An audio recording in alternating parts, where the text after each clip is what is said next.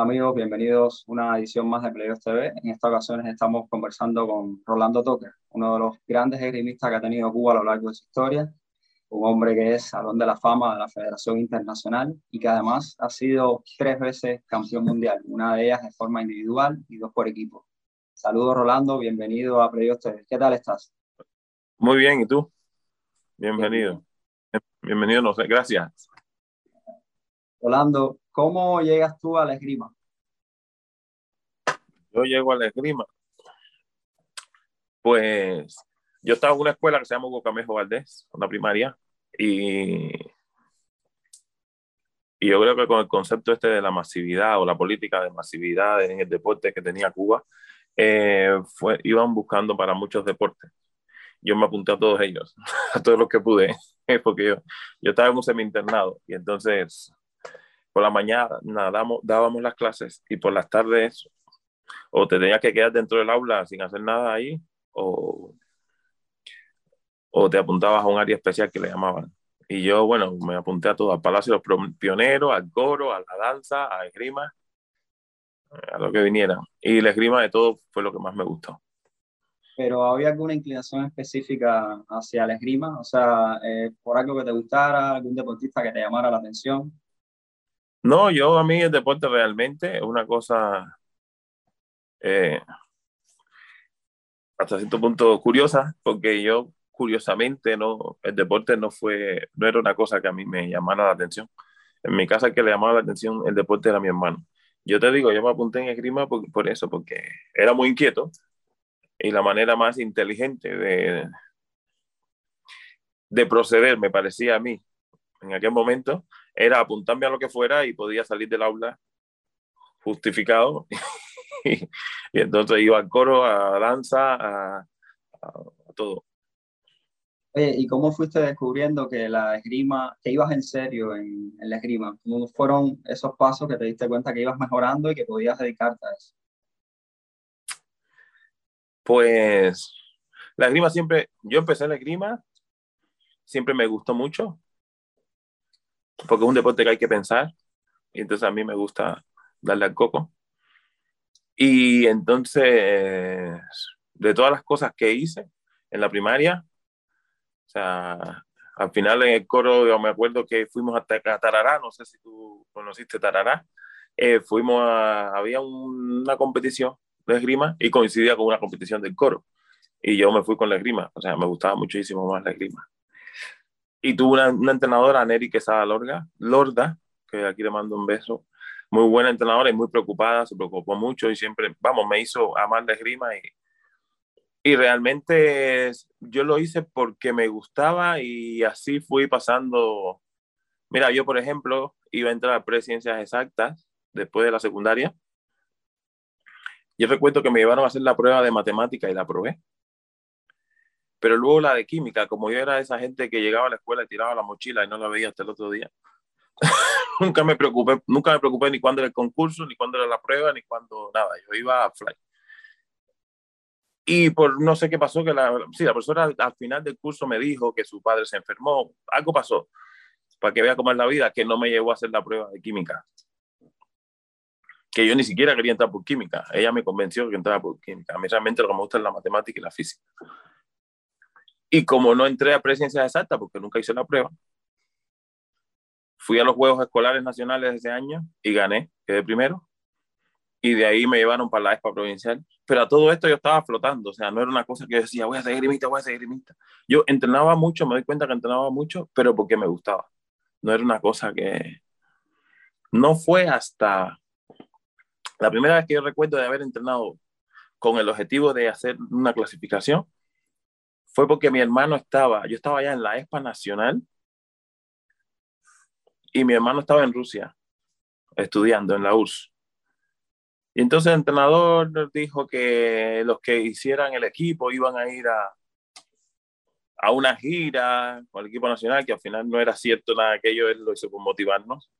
Y como yo escuché que en la gira pasaban por, por la URSS, y yo quería ir a ver a mi hermano, que hacía dos años no lo veía, pues ahí fue la primera vez que me puse a entrenar de verdad para tener un resultado para poder hacer el equipo. Rolando, ¿era la esgrima un deporte popular? ¿Tenía base en, en la época en la que tú comenzaste? Era bastante conocido en Cuba ya. No era muy conocido.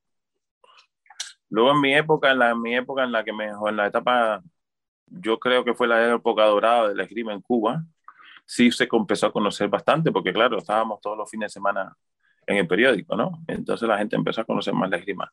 Pero hasta ese momento no. Pero no es un fenómeno raro, la esgrima en muchos países, en la mayoría de los países no se conoce mucho. ¿Cómo tú crees posible que precisamente la esgrima se haya desarrollado en Cuba y haya tenido esa época dorada, digamos, en parte de los 80 y sobre todo los 90 quizás? ¿A qué tú le achacas eso? En sentido general, el deporte cubano tuvo un momento de mucho auge.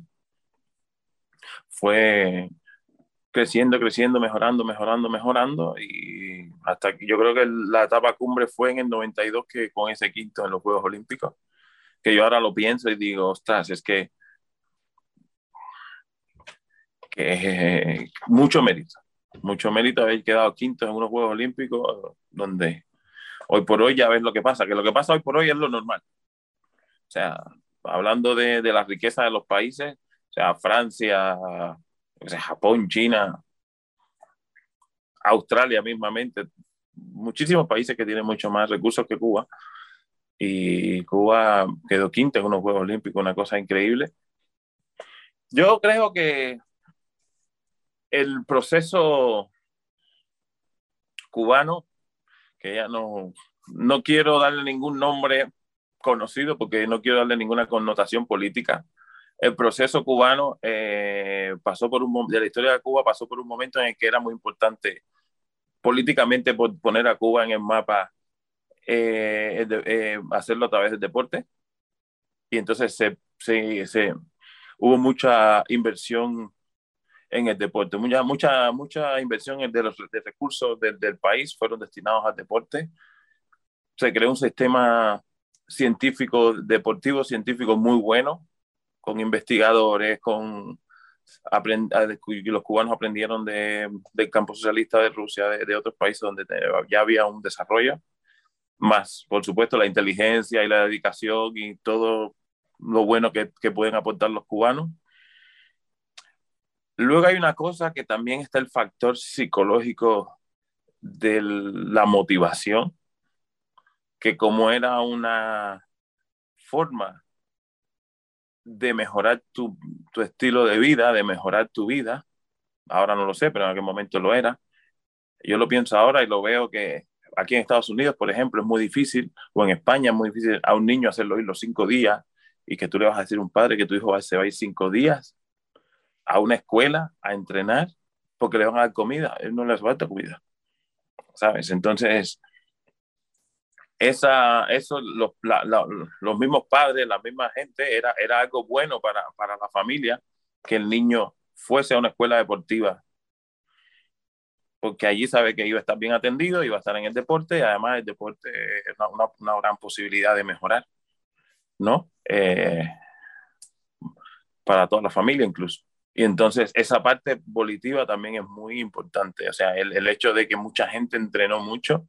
Yo porque estaba en mi mundo del alalán, pero realmente muchísima gente entrenó muchísimo porque quería salir a viajar. Y yo de hecho una de las cosas que me hizo moverme también fue un momento cuando yo, yo realmente cuando me puse a entrenar, entrenar, entrenar, entrenar, yo ya estaba en el equipo nacional. Y pues fue cuando el, vino el, el periodo especial que yo me di cuenta que si hacía equipo para la gira, o sea, toda mi familia iba a estar mejor. Y ahí fue cuando realmente yo me puse a, a entrenar. De hecho, yo no fui a la Olimpiada del 92 con el equipo.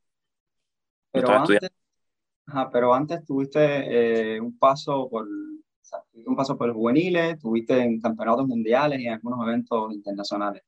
Sí, sí. ¿Qué, qué recuerdas de, de, esa época primero, de la ESPA eh, nacional? Y de esas primeras competencias internacionales sin llegar al, al, mundial, al primer mundial que fue el gran evento. ¿Qué recuerdas de esa época? La recuerdo realmente con mucha... Chicos, yo fui un niño muy feliz, realmente. O sea, y la, y la juventud también. O sea, a lo mejor es por mi carácter, por mi forma de ser, que solo me fijo en lo bueno y lo malo, pues, no, no existe. O si existe es para dejarlo a un lado, saber por dónde está para no ir por ahí. Y, y realmente yo me la pasé muy bien, entrenaba mucho porque me gustaba, hacía algo que amaba realmente. Me doy cuenta que entrenaba. Yo me doy cuenta ahora que entrenaba mucho, no es que llegué allí sin entrenar pero mi motivación era intrínseca.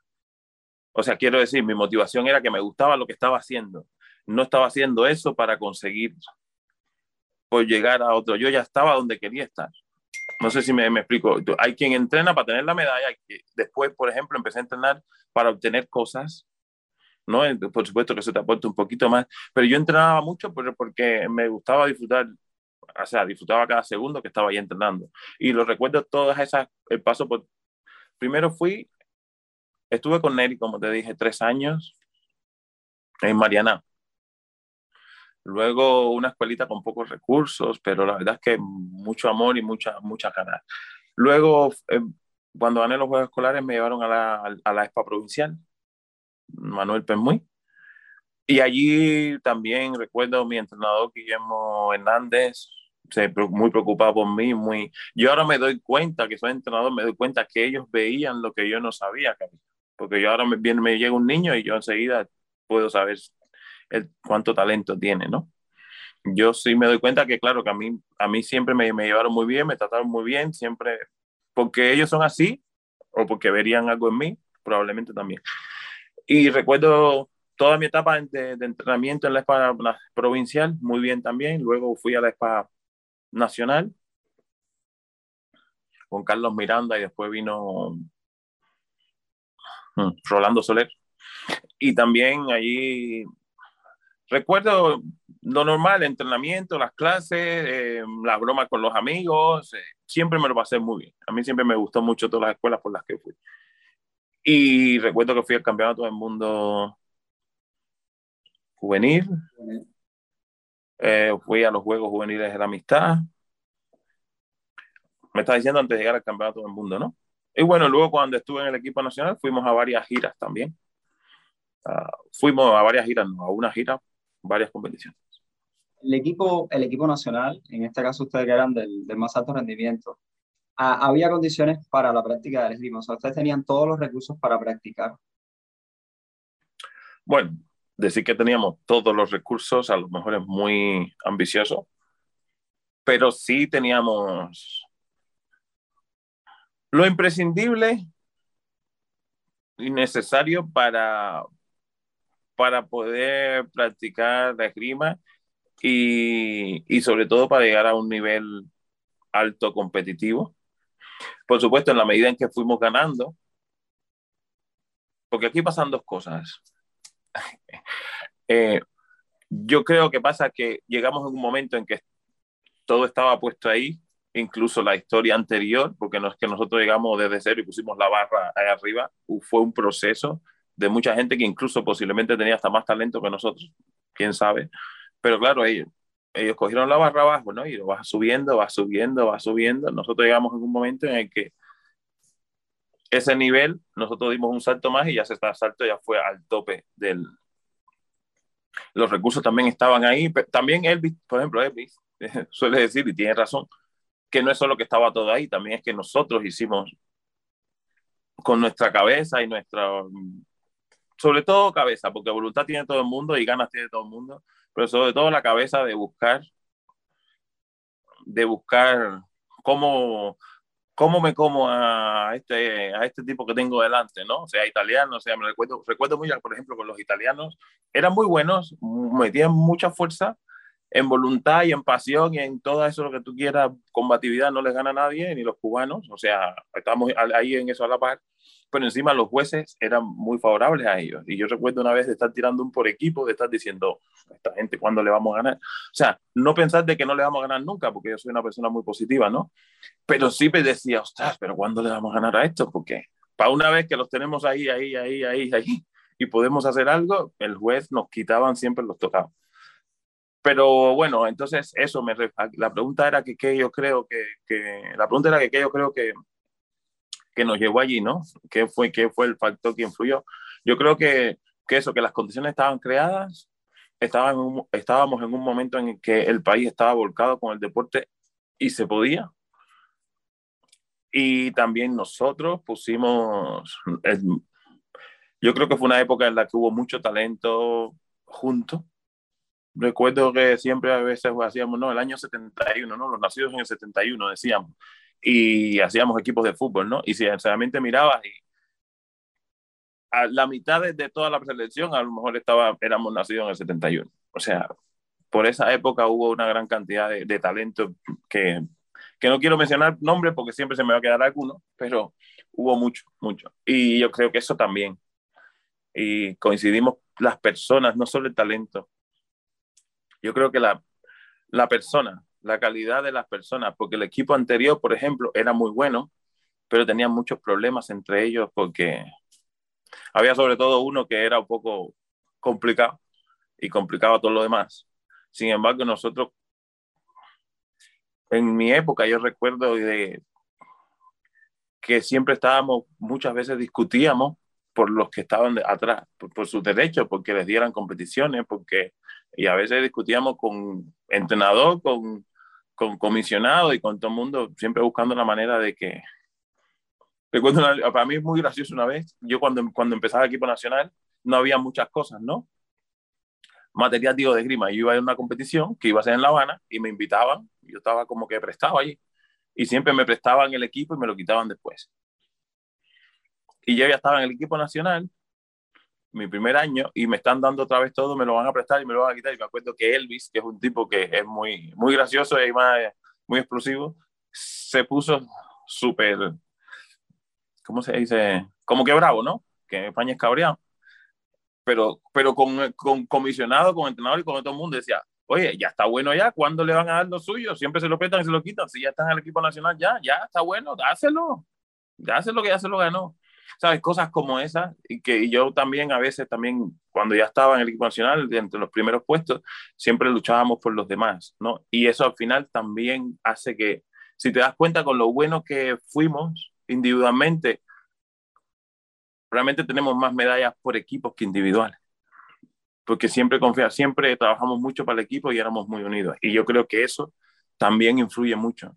Porque si nosotros siempre estábamos, por ejemplo, con los espadistas, me acuerdo, que era como un solo equipo. Nosotros queríamos que los espadistas ganaran y los espadistas queríamos que nosotros ganáramos y que si van a dar no sé qué. No había esa envidia de ojalá que ellos pierdan para que entonces nosotros tenemos más.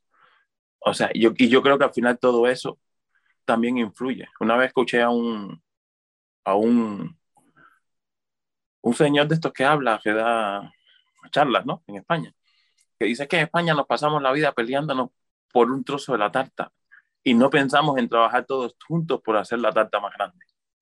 Y esa es la cuestión. ¿Sabes? Y eso pasa mucho entre las personas. Se pasan las personas. Es muy difícil encontrarte con un grupo de personas, porque además con una sola no vale. Es muy difícil encontrarte con un grupo de personas que tenga esa sensación de, ese pensamiento no de pobreza, sino de riqueza, de decir, no, este es mi poquito, yo quiero mi poquito y no me lo quite, de pensar en, no, vamos a, vamos a coger más todo el mundo.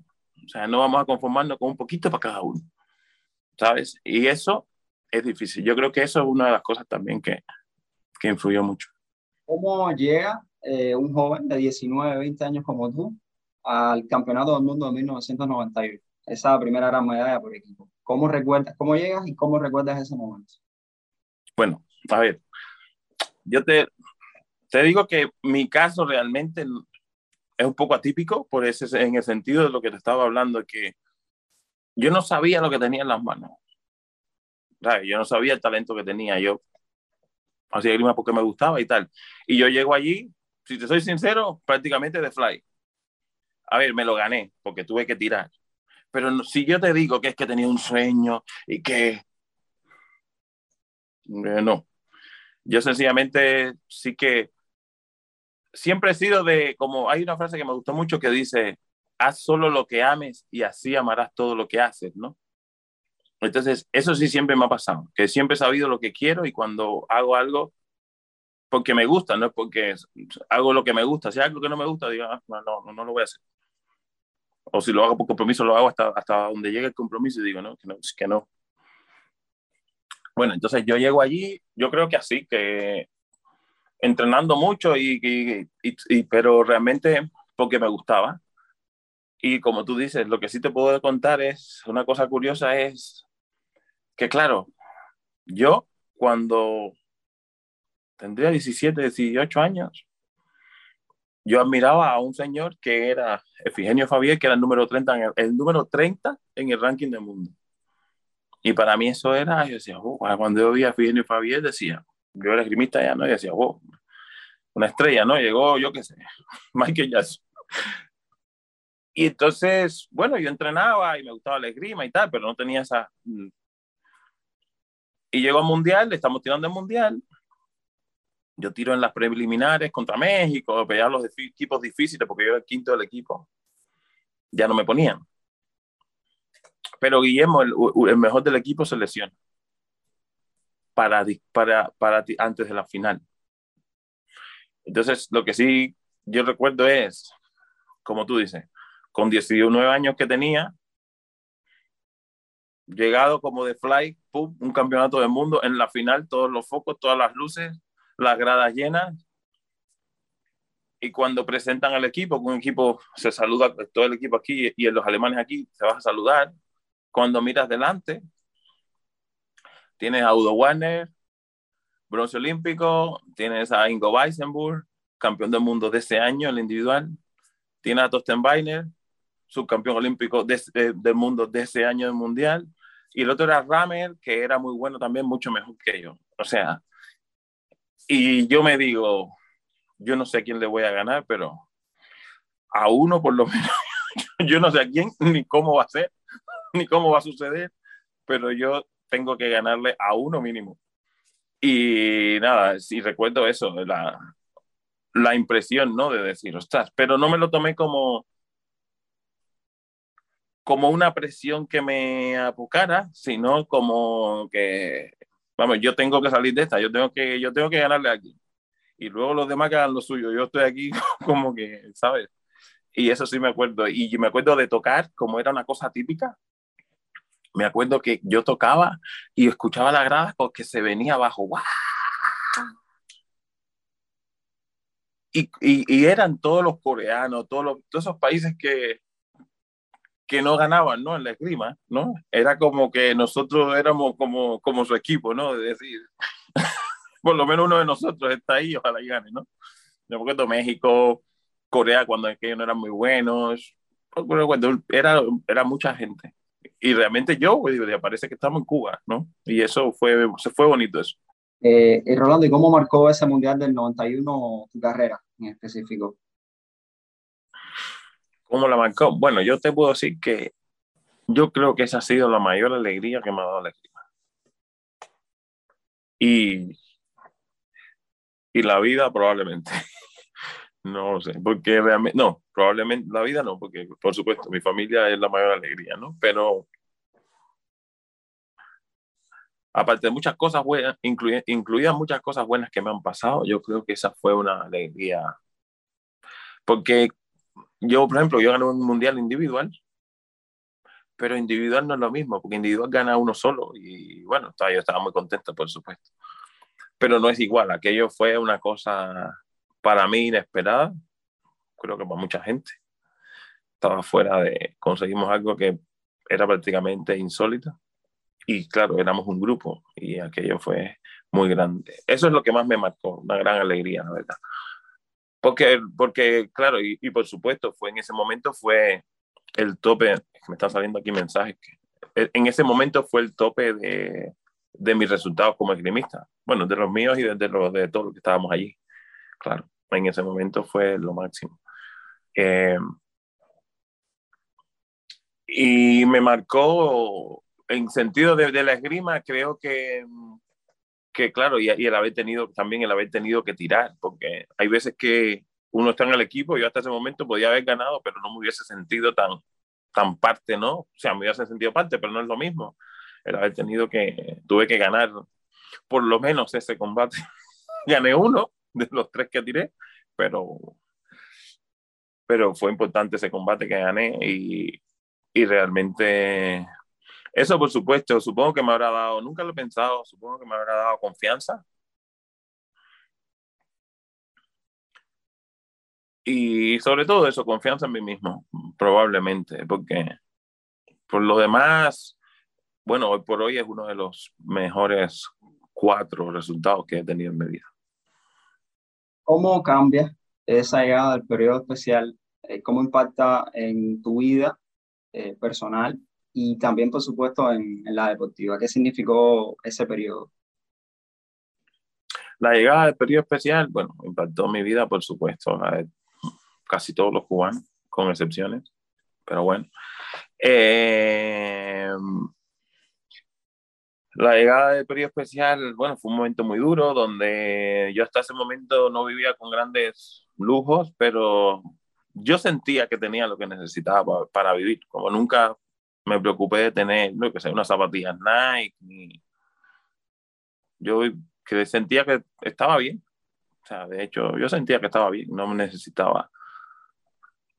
Por supuesto, siempre quieres más. No es que no quisiera más, siempre quieres más, por supuesto, pero no tenía esas cosas de, uh, me hago o sea, no. Cuando llega el periodo especial, sí que esas cosas que para mí eran normales empiezan a faltar y la familia empieza a, mi familia empieza a, sufrir carencias que antes no teníamos. Y sobre todo cuando se empieza a sentir el periodo especial fue cuando fue el momento en que yo no hice equipo para, no hice el equipo para la gira, no pude viajar, pues yo estaba en la Cujar. Y entonces me coincidió exámenes con una, una competición muy importante, que era Villavana y tal. Realmente lo que fallé fue una competición, pero fallé la que no podía fallar. Luego intenté recuperar en otras y recuperé, pero no fue suficiente. Pero bueno, en fin, tampoco me dio, me dio un dolor de corazón muy grande. ¿eh? Quería hacerlo, pero como otra cosa. Y entonces pero ¿qué pasa? Que al, al llegar el periodo especial, cuando yo estaba, en, yo estaba en Cuba y estaban, el equipo estaba de gira, yo empecé a pensar que todo este problema que yo estaba teniendo, si hubiese ido a la gira, al volver lo podía solucionar, porque no había esto, no había, ¿para qué contar lo que no había? Mejor cuento lo que había, ¿no? Ah, acabo antes. Y entonces, cuando tengo todo este problema, pues digo, ¿qué va? El próximo año tengo que entrenar para poder para poder ir a la gira y poder ayudar a mi, mi familia. Quiero decir, a mi, mi, familia para mí era mi mamá, mi papá, sobre mi mamá, mi hermano, sobre todo que vivían conmigo, mi padre también, ¿no? Sobre todo eso. Y así fue como me, me impactó, que me puse a entrenar un poco más en serio con el objetivo de clasificar. Seguía mis estudios, seguía estudiando en la CUJAE, pero sí ya me puse con el objetivo, el objetivo de, de hacer equipo para poder, para poder viajar. Lo bueno Económicamente eh, ayudado a ser parte del, del equipo nacional. Desfavorecido. Claro, sí, ya solo ser parte del equipo nacional, como decía anteriormente, ya solo estar en el mundo deportivo ya hay ciertas ventajas. Como que tienes una escuela donde te dan la comida durante los cinco días de la semana, que en aquello era una gran cosa. Bueno. Eh, que te dan, yo qué sé, el uniforme, que te varias, varias ventajas, ¿no? Una, no es que uno ayuda a la familia, pero por lo menos no es un lastre para la familia, ¿no? Eso ya es una ayuda. ¿Qué pasa? Que al solo con estar el equipo nacional y, y, en las escuelas deportivas, luego, si encima haces equipo y viajas y viajabas, podías acceder a tener dinero, más dinero, para entonces incluso ayudar a tu familia, ayudar a tu madre, a, tu, a, mi mamá, a mi hermano, mi padre, ¿no? Y entonces eso es lo que me hace entrenar un poco más. Lo que pasa es que el entrenar un poco más y el hacer el equipo nacional, cuando yo voy y compito, veo que había mejorado muchísimo. O sea, de lo que yo pensaba que podía hacer a lo que conseguí. De hecho, ese último, ese año, en creo que hice en la última competición Copa del Mundo, me estuve entre los ocho primeros. Y yo te estoy hablando de que yo era un niño que admiraba a un señor que era el 30 ranking del mundo, en su momento quedó quinto en un mundial y luego hizo tres o cuatro cosas más. Y, o sea, para mí estar entre los ocho en una Copa del Mundo era, era como, ¿qué hago yo aquí? como lo del campeonato del mundo, ¿no? a tirar una final mundial, y bueno, pues para allá. Como lo de los concursos, ¿no? Que yo me, me, plantaban allí y decía, bueno, pues vamos a hacerlo, ¿no? Igual. Y entonces, ahí fue cuando me entró, digo yo, la, la tuve una época de como locura transitoria que, que solo comía, bebía, respiraba y esgrima. O sea, y ahí ya sí, cuando vi lo que había mejorado solo con entrenar un poco más, pues empecé, digo, ah, pues voy a entrenar un poco más porque para mejorar, ¿no? A ver hasta dónde llega esto. Y realmente ahí ya sí, era como, yo le llamo eso una etapa, fue una etapa de enajenación mental, yo creo. Positiva, buena, enajenación hay algo muy importante en tu vida, precisamente, y, son los estudios. O sea, siempre has dicho que te ha gustado mucho, que te, que te gustaba mucho estudiar. ¿Cómo tú lograste hacer eh, esa dualidad de estudiar ingeniería en la CUPAE y a la vez ser parte del equipo nacional y prepararte para un evento de alto nivel? Pues, como cuando caminas, haces una pierna, un pie primero y luego el otro hasta que consigas el equilibrio y un pie primero y luego el otro hasta que consigas el equilibrio, pues algo así. Iba manteniendo las dos y cuando llegaba un momento que tenía que exámenes, que fue lo que me pasó aquella vez con el Villavana, tenía exámenes, pues no iba a entrenar y me centraba, le metía como que hacía como un esfuerzo extra, ¿no? Ahí y no iba a entrenar. Y luego cuando, por ejemplo, me iba de gira, pues no iba a la escuela, tenía que irme de gira entonces, cuando llegaba de la gira, pues a lo mejor estaba una semana o 15 días sin ir a entrenar porque me tenía que poner al día con las cosas de la escuela. Y en épocas normales, pues eso, también tengo que reconocer y quiero y tengo que agradecer que el sistema cubano también de, de ayuda a, a, los deportistas, ¿no? Eh, me ayudó mucho en la, en la carrera incluso, sobre todo, que es lo que yo más agradezco, antes de ser campeón del mundo, antes de llegar, porque cuando llegas al éxito todo el mundo te ayuda. El problema es cómo tú llegas allí, sin las ayudas. Y eso sí, realmente yo tengo que, que, que, que reconocer y agradecer que, que el sistema cubano me, me, ayudó mucho, porque me acuerdo de un vicedecano apellido Santana, Santana, que fuimos allí a verlo, yo y otro, y, dos amigos, uno hacía voleibol, Pedroso, y el otro Víctor González, que hacía, era de tiro con arco, estábamos los tres en el equipo nacional, y estábamos en la CUJA, que empezamos a estudiar máquinas computadoras. Y fuimos allí a verlo y él nos ayudó bastante. Nos ayudó en el sentido de, de hicimos como un curso para atletas que se llamaba, que lo que hacía era que hacíamos, cada curso lo hacíamos en dos. O sea, mitad de las asignaturas otra mitad de las asignaturas y así, para poder llevarlo, porque la cuja es, fuerte, que, la cuja es, fuerte. Y luego nos cambiaron, con más suerte aún todavía, nos cambiaron para el curso de trabajadores, que ya no es tan duro, y ahí sí ya hicimos curso a curso normal, en el, en el curso para, trabajadores. Pues así, con, entre la ayuda del, del sistema, y por supuesto con mucho esfuerzo personal y mucho picardía también. Hay el año 1994 es el año en el que obtienes el, título mundial, el título mundial individual. ¿Cómo, ¿Cómo llegas a ese momento? ¿Cómo se da ese, ese título? ¿Te sentías tú ya preparado, listo para, para dar ese salto, para convertirte en campeón mundial? Absolutamente no. Eh, como te digo, en el año 92 no hice equipo, a sufrir toda aquella parte económica. Me, me puse a, a, entrenar por motivación. Eso económica. Exactamente. Y entonces cuando yo veo lo que mejoré, que como te digo, creo que ese año ya entré entre los ocho de ranking. Creo que al final del año estuve entre los ocho de ranking, creo, ¿no? No, ya esa parte no me acuerdo bien. Sí, yo sí sé que al final de ese año la última competición sí que hice octavo en una Copa del Mundo.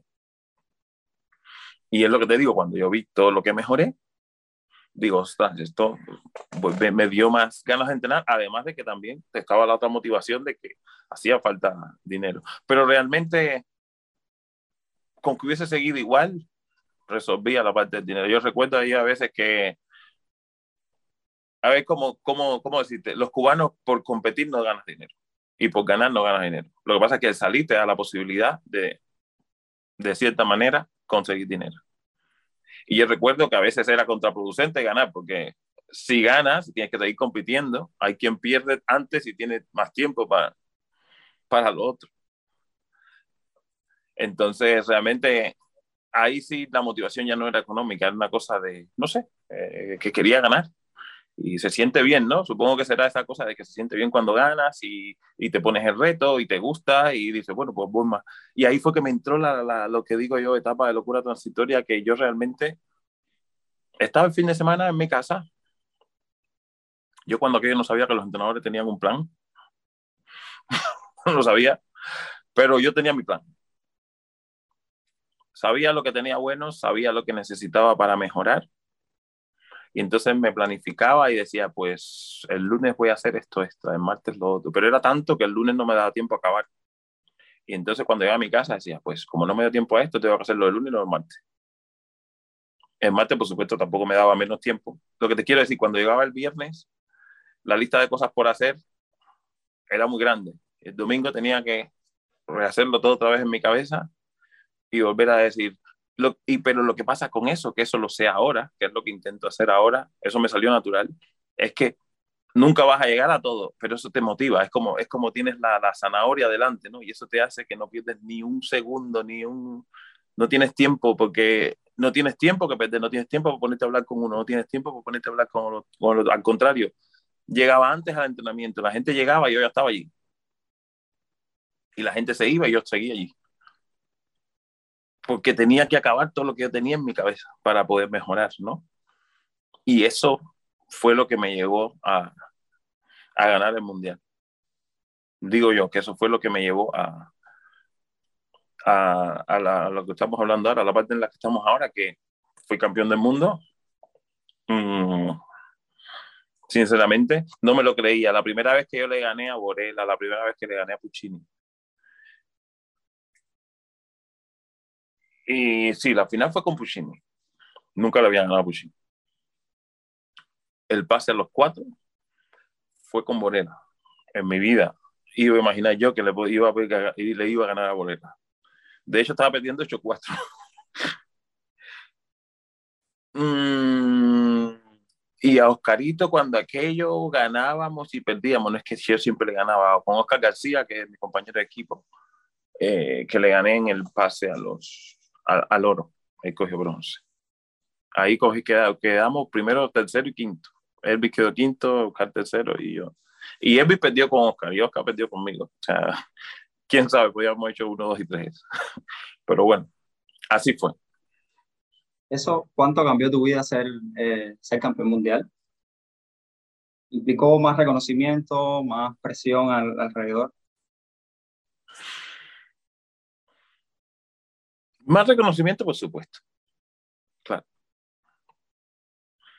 Más presión alrededor, como sentido de la responsabilidad, ¿no? Tienes como que, como un nombre, ¿no? Que... Pero realmente no lo recuerdo yo con que me haya provocado, porque es que nunca lo vi como nunca lo vi como que tenía que mantener un título, como que tenía que mantener un estatus o como que tenía que mantener siendo, siendo... O sea, porque yo no estaba en eso, yo estaba en, en, mejorar la esgrima. O sea, no es que yo entrenaba... No entrenaba por decir, no, yo quiero ser campeón, yo quiero ser el... Yo lo que, lo que me entró fue el, oh, y esto a ver si lo hago mejor, y cómo yo puedo mejorar esto. Y aunque ganara la competición, yo recuerdo haber ganado, por ejemplo, una Copa del Mundo, sinceramente me acuerdo muy, muy gratamente de eso, porque por supuesto el ego, ¿no? De uno, ¿no? Recuerdo que gané una competición y gané 15-3, 15-5, 15-3, 15-5, todos los combates. Y aún yo me fui a la competición pensando, sí, pero porque nadie me hizo tal cosa. Si alguien me hace, ¿sabes? Siempre iba, y ahora lo pienso, que por eso igual veían vídeos míos y, y me intentaban, para intentar pillarme el truco, Y yo creo que lo difícil era pillarme truco, porque aunque yo no veía vídeos ni nada, pero siempre estaba pensando en, yo hice esto y toqué y esto me funciona. Pero la manera de, la manera que me pueden tocar es haciéndome tal cosa. Y entonces ya yo me preparaba, siempre iba por delante. O sea, nunca estaba pensando en que si el de atrás me va a coger. Siempre estaba pensando en cómo yo puedo seguir, y seguir hacia adelante. ¿Cómo era? Eh, ¿Había rivalidad? ¿Había rivalidad? ¿Había amistad? ¿Cómo era eh, esa convivencia en el equipo tuya de Elvis Gregory, de Oscar García y los demás esgrimistas? ¿Cómo eso ayudó a impulsar la carrera de ustedes? Mira, realmente rivalidad había, por supuesto, en el momento de combate. Pero luego, como te decía, eh, como, te decía, éramos un, éramos un grupo muy unido.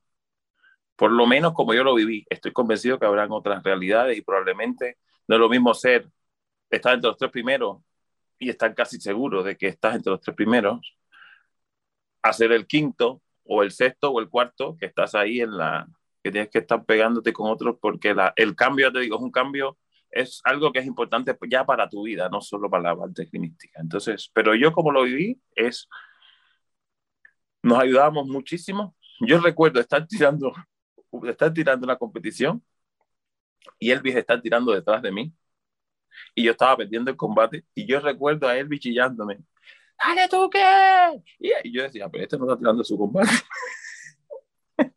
él estaba en su combate y en el mío, ¿sabes? Y éramos, éramos así. O lo que te digo, que por ejemplo, a veces si seguías compitiendo, no podías dedicarte a las otras cosas que necesitabas. Y por ejemplo, el yo, que siempre. El que acabara antes se iba a encargar de, de los negocios de los dos. ¿Sabes? O, o, estaba allí para dar ánimo, para, para dar un consejo, para, o sea, esto, esta de la rivalidad, claro que existía en el momento de... Y yo recuerdo a veces haber perdido con Elvis y haberme ido a mi casa con muchísima frustración de porque yo pensé que iba a ganar ese combate. Pero ya está, se quedaba ahí. Se quedaba ahí. O sea, a partir de ahí, todo lo demás era, oye, ¿cómo tú puedes mejorar esto? ¿Cómo yo puedo mejorar lo otro? Este, este, cuando íbamos a tirar Elvis sobre todo, que es el que más memoria tiene, mira, este siempre hace esto, este siempre hace lo otro. Eh, y siempre estábamos ahí apoyándonos. No recuerdo yo realmente, ni con Oscar, ni con... ¿Qué es lo que digo que pasaba en el equipo anterior? Sí que había otra cosa, pero con nosotros, no recuerdo yo... Había más rivalidad de mis amigos, mira, mis amigos, por ejemplo, la gente que me quería a mí, y la, y la gente que quería a Elvis, llegó un momento que los que muy apegados, muy apegados, empezaron a darse cuenta ya entre ellos mismos discutían, pero lo hacían de broma. Porque entendían la relación que teníamos él y yo, ¿no? Pero sí recuerdo gente que decía, no, el Elvis ese, no sé qué, no sé cuánto. Y yo decía, ¿por qué, ¿por qué le tienen odio a Elvis? Si Elvis es mi amigo, ¿sabes? no es mi amigo, es mi hermano. Elvis, de hecho, está aquí en, Estados Unidos y seguimos siendo hermanos. Ya, eh, hay un momento fundamental en, en, la carrera de todos ustedes que es eh, 1996, los Juegos Olímpicos. Ya venían de ser eh, dos veces campeones mundiales por equipo, 91 y 95, hubo en lo individual en el 94.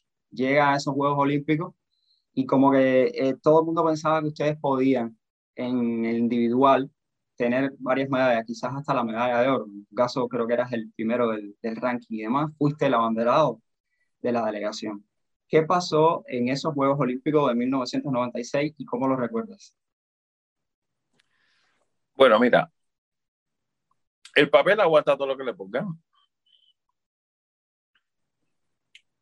Y los pronósticos no son más que pronósticos, si no, no se competiría.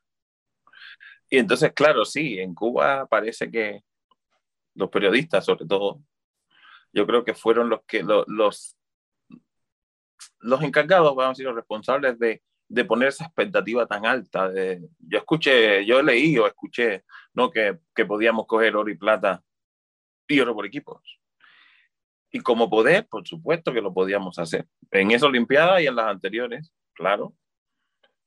Pero de ahí a a tú vaticinar que ese va a ser el resultado o a tener esas expectativas tan altas, realmente eso no era, ¿cómo decir?, realista. No era realista porque sí, nosotros ganábamos muchísimo, pero como te decía, yo nunca le había ganado a Puccini hasta que le gané ese día y luego seguí ganándole, pero Puccini ganó esos Juegos Olímpicos, por ejemplo. estaba Golubiski, Golubiski, que es el mejor floretista que he visto yo tirar en, mi vida, lo mejor que he visto de florete. Y yo recuerdo que me decía, lo tienes tan copiado que le ganas. Porque yo recuerdo que yo empecé a copiarle, a copiarle, a no por copiarle, sino porque me gustaba tanto el concepto de esgrima y empecé a hacer cosas parecidas, ¿no? Y yo, esto yo lo puedo usar. O sea, estaba Golubiski, sí, yo le podía ganar. En esa época, de hecho, yo le ganaba siempre. En esa época primero me ganaba siempre y luego me siguió ganando siempre. Pero yo tuve una época muy buena y yo le ganaba siempre. Ahí Elvis también ganaba y perdía con él. Pero, y de hecho, el señor Sergei Golubinsky, que luego ganó tres campeonatos del mundo seguidos, tres, 97, 98 y 99, no ganó esos Juegos Olímpicos. Tampoco. No ganó ni medalla en esos Juegos Olímpicos. Que te quiero decir que la esgrima, los resultados son muy variantes. Es muy difícil decir que vamos a coger oro y plata y oro por equipo. Y luego en el por equipos, pues quedamos bronce, que hoy por hoy yo estoy súper orgullosísimo de mi bronce olímpico. Lo único que me duele es no haberlo disfrutado en ese momento. ¿Por qué no lo disfrutaste? Yo tengo un vídeo de ese momento, de cuando ganamos, que vídeo hacemos así, nos abrazamos y ponemos una cabeza con otra, como diciendo, yo, menos más que, que cogimos bronce. Fíjate, la expresión es, no, menos mal que cogimos bronce. Estamos hablando de unos Juegos Olímpicos. Señor, estamos hablando de unos Juegos Olímpicos. Yo me doy cuenta ahora que la gente se pega por ir a los Juegos Olímpicos. De hecho, ahora mismo, mira cómo está la esgrima en Cuba, que ni siquiera ganan unos Juegos Centroamericanos.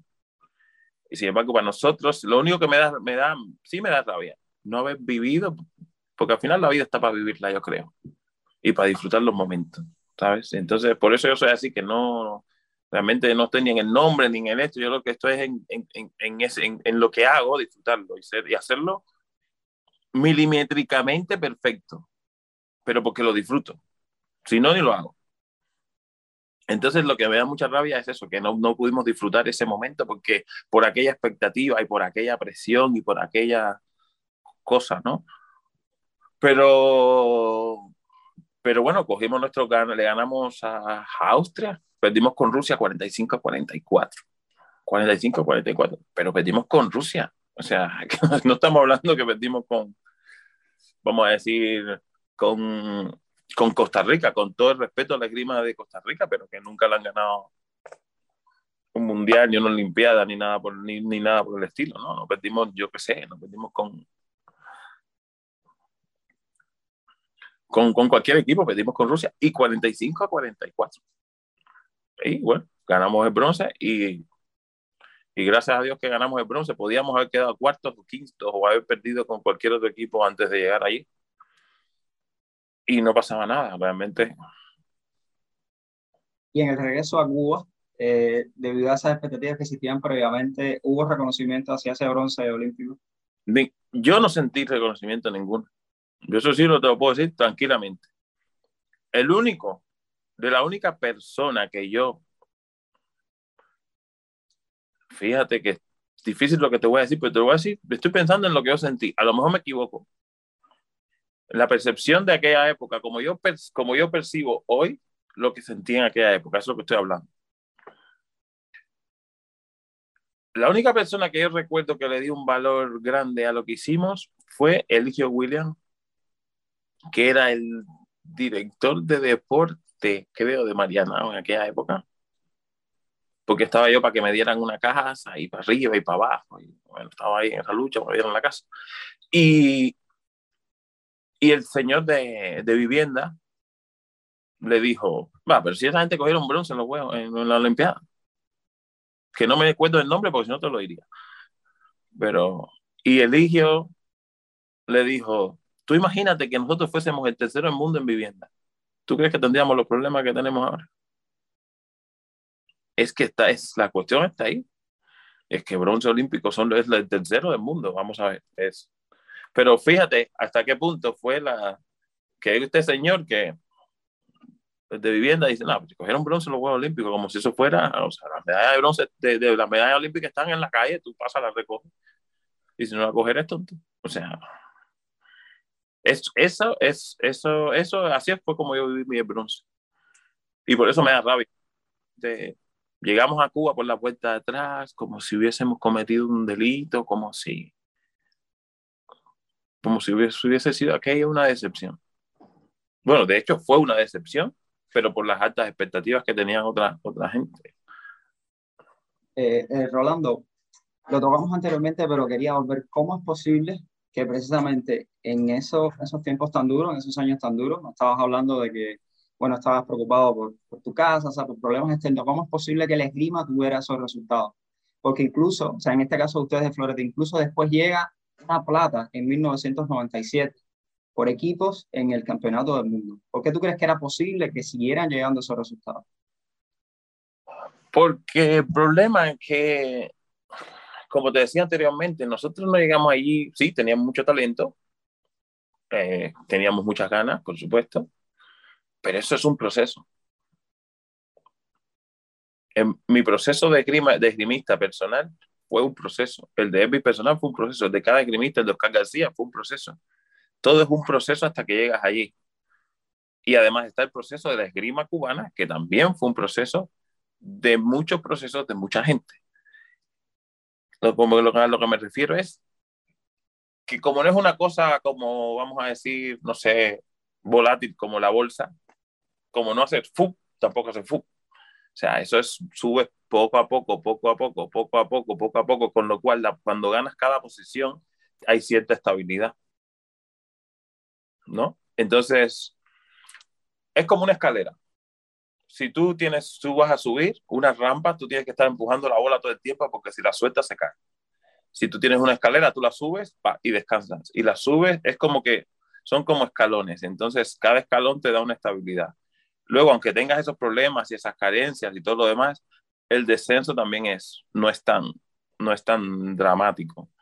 Además de que también en esa época, 98 y tal, yo creo que todavía, también todavía seguíamos.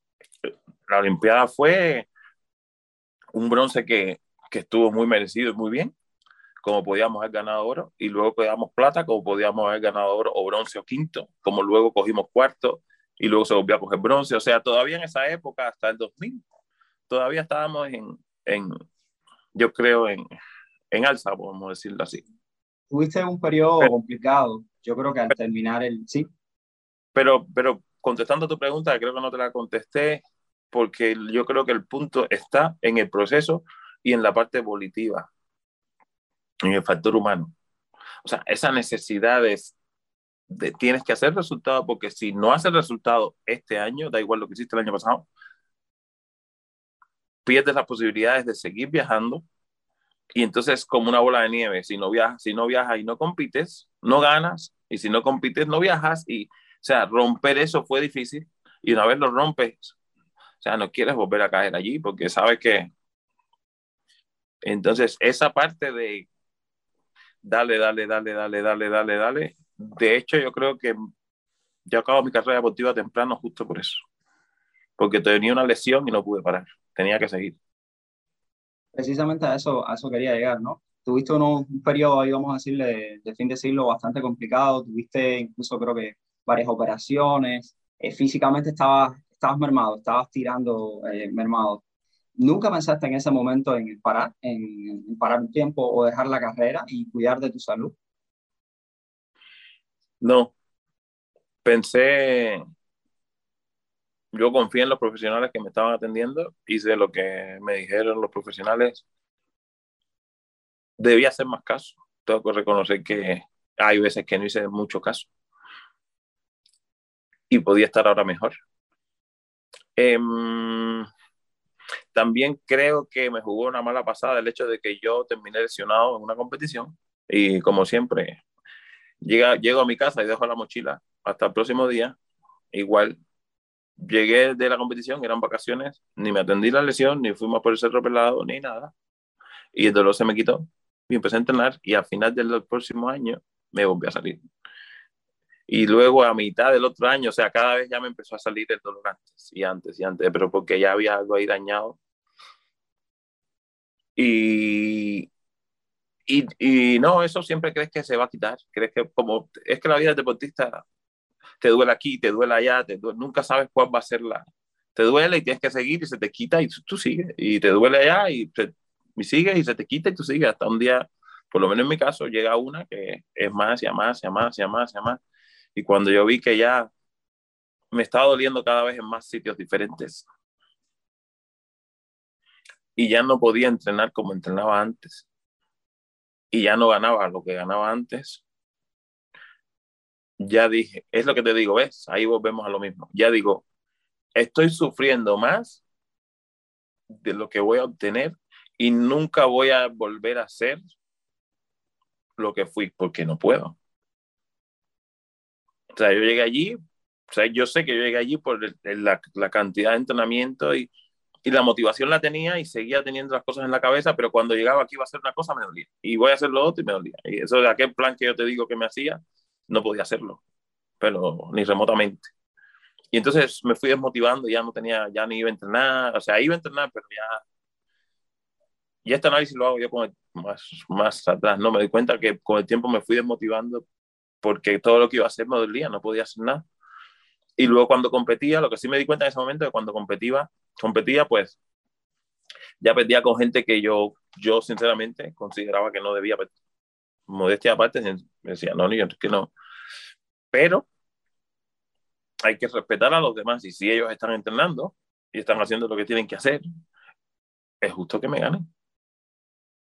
Ah, que yo no puedo hacerlo por los motivos que sea, pues eso es mi problema.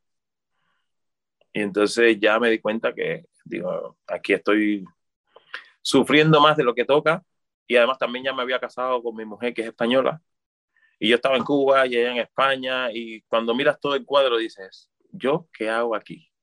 ¿Haciendo qué? Sufriendo, perdiendo con quien no quiero perder, sufriendo para entrenar, no voy a ser mejor.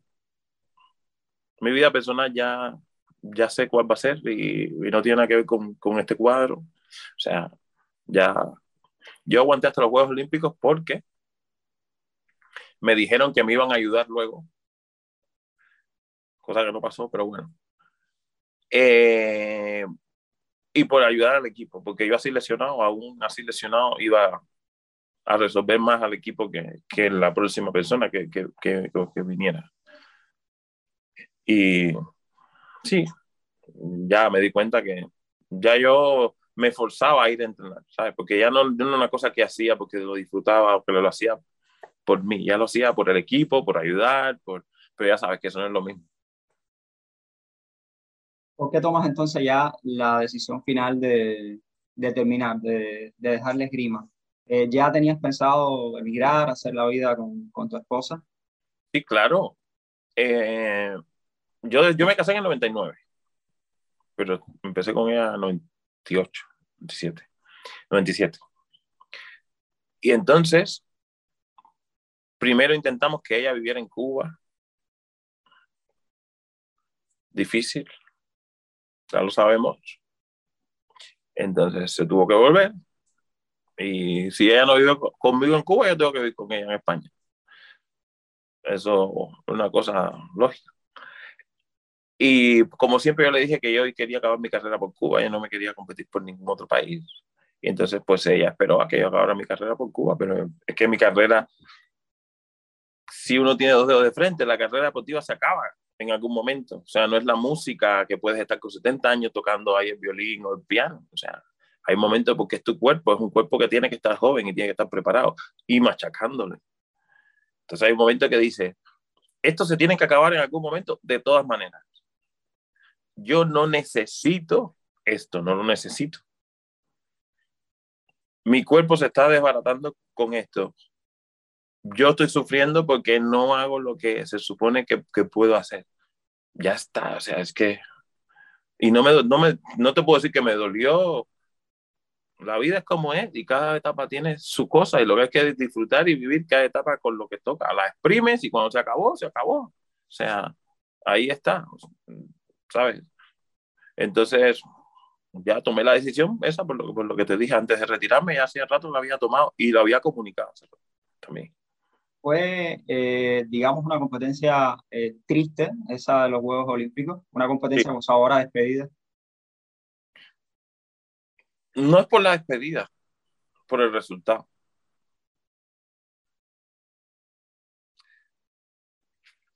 A ver cómo decirte, yo realmente no tenía nostalgia de seguir haciendo esgrima. Es que ya no quería hacer. Y como te decía, soy una persona que si quiero, quiero, y si no quiero, es que no quiero.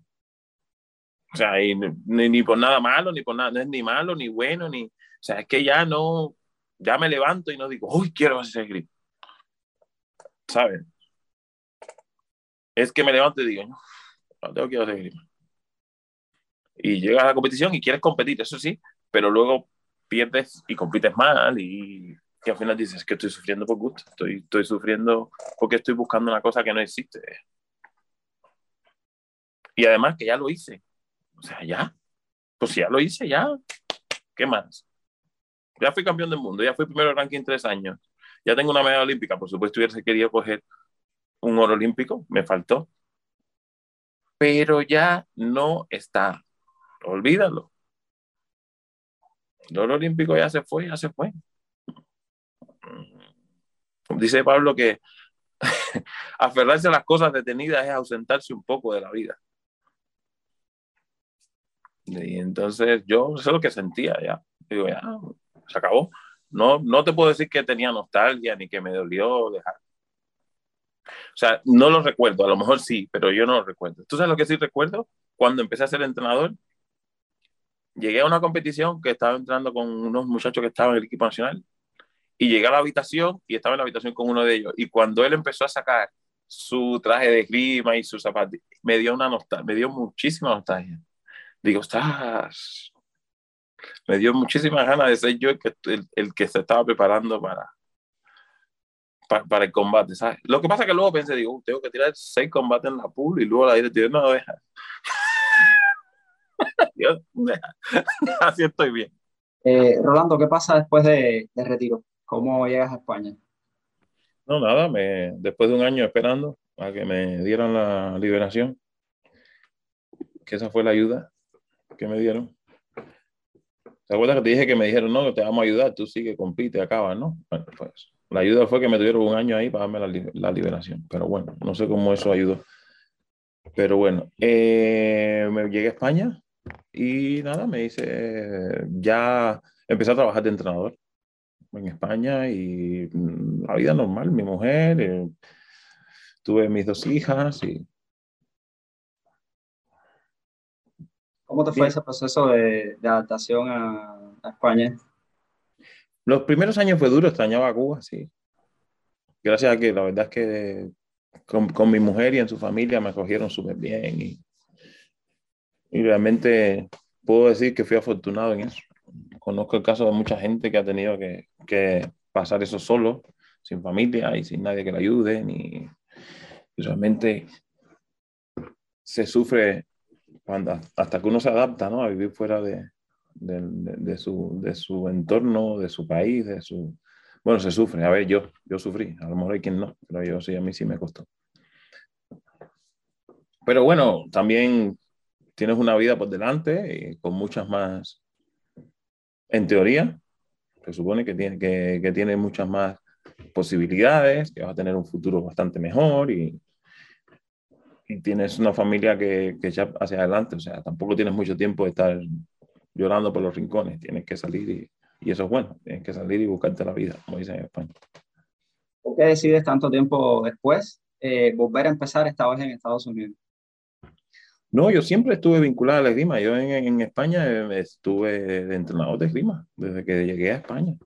Yo, de hecho, soy ingeniero en control automático y nunca he ejercido de ingeniero, siempre, porque siempre por supuesto, en la grima cada vez que he ido a buscar trabajo, o sea, no he tenido problema en encontrarlo, claro.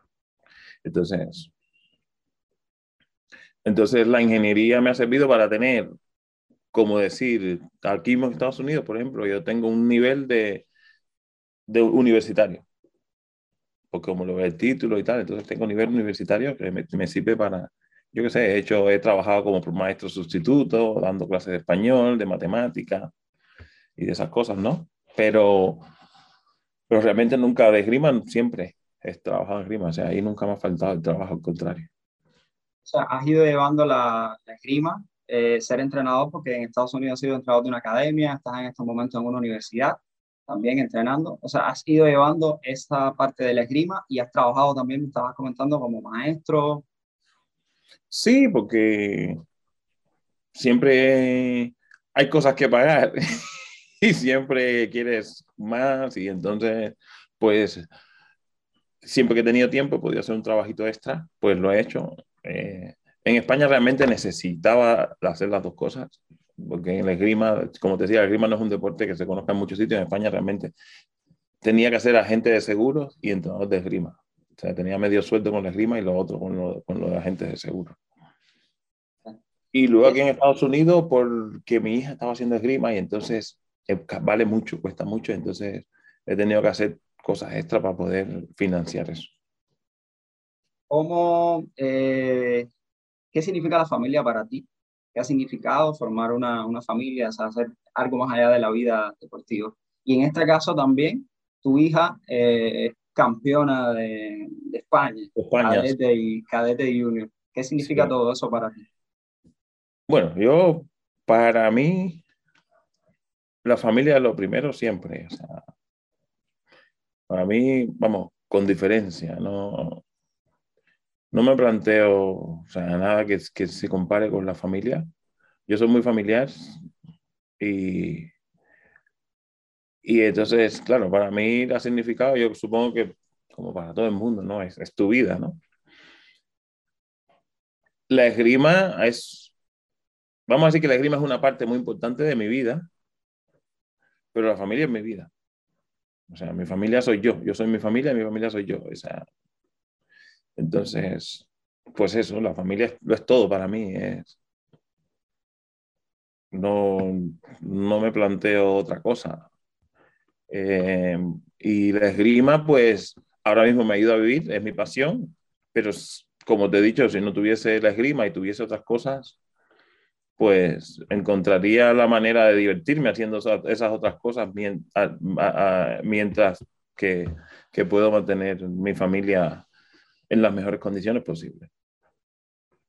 Y tu hija, en este caso, por los resultados que está obteniendo. Ah, bueno, ¿qué eh, sí, ella, realmente mis hijas me ha costado las dos, me ha costado un poco que hagan esgrima, me ha costado algunos trucos psicológicos que sigo manteniendo ahí, con la mayor menos, ya la mayor está un poco más al seguir, claro, como tú dices, campeona de España, y entonces ya está un poco más.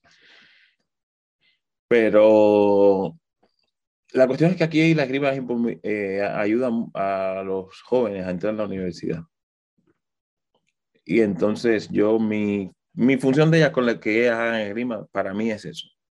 Luego, si ellas quieren ser campeonas, porque yo sé que para conseguir todo aquello, lo sé por mi experiencia, tiene que la persona querer. No hay manera de que porque yo las obligue a esgrima van a ser unas campeonas. ¿Sabes lo que te...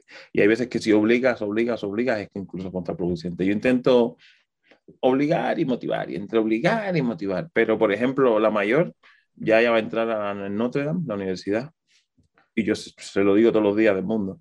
Conmigo ya cumpliste. Si tú quieres ir a los Juegos Olímpicos, que dices tú, si tú quieres seguir, yo, no, ningún, o sea, yo hice lo que yo iba a hacer y lo que yo quería hacer.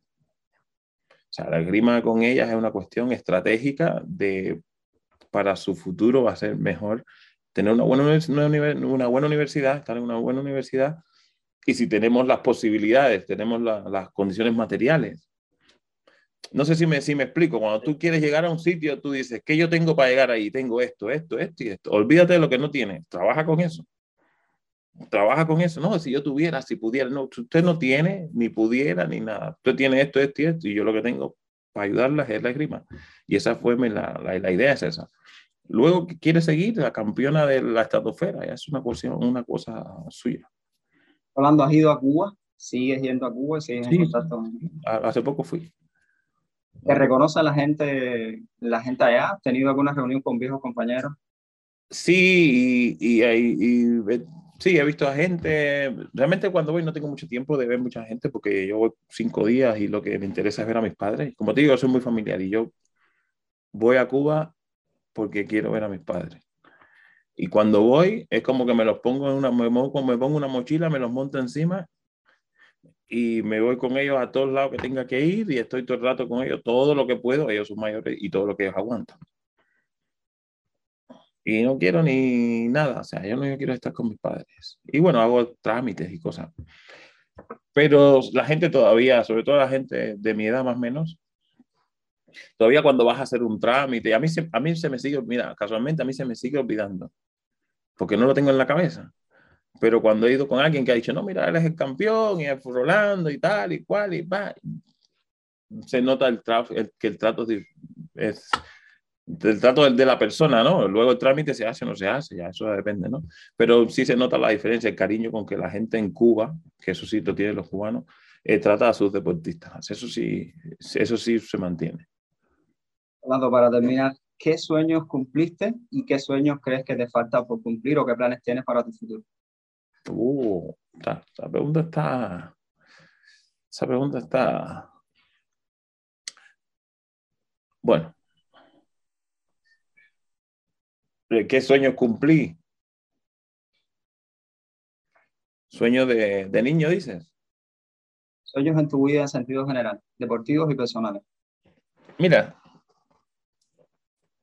te voy a decir, un sueño que he cumplido es ese, el de poder ir a Cuba más de una vez al año a ver a mis padres.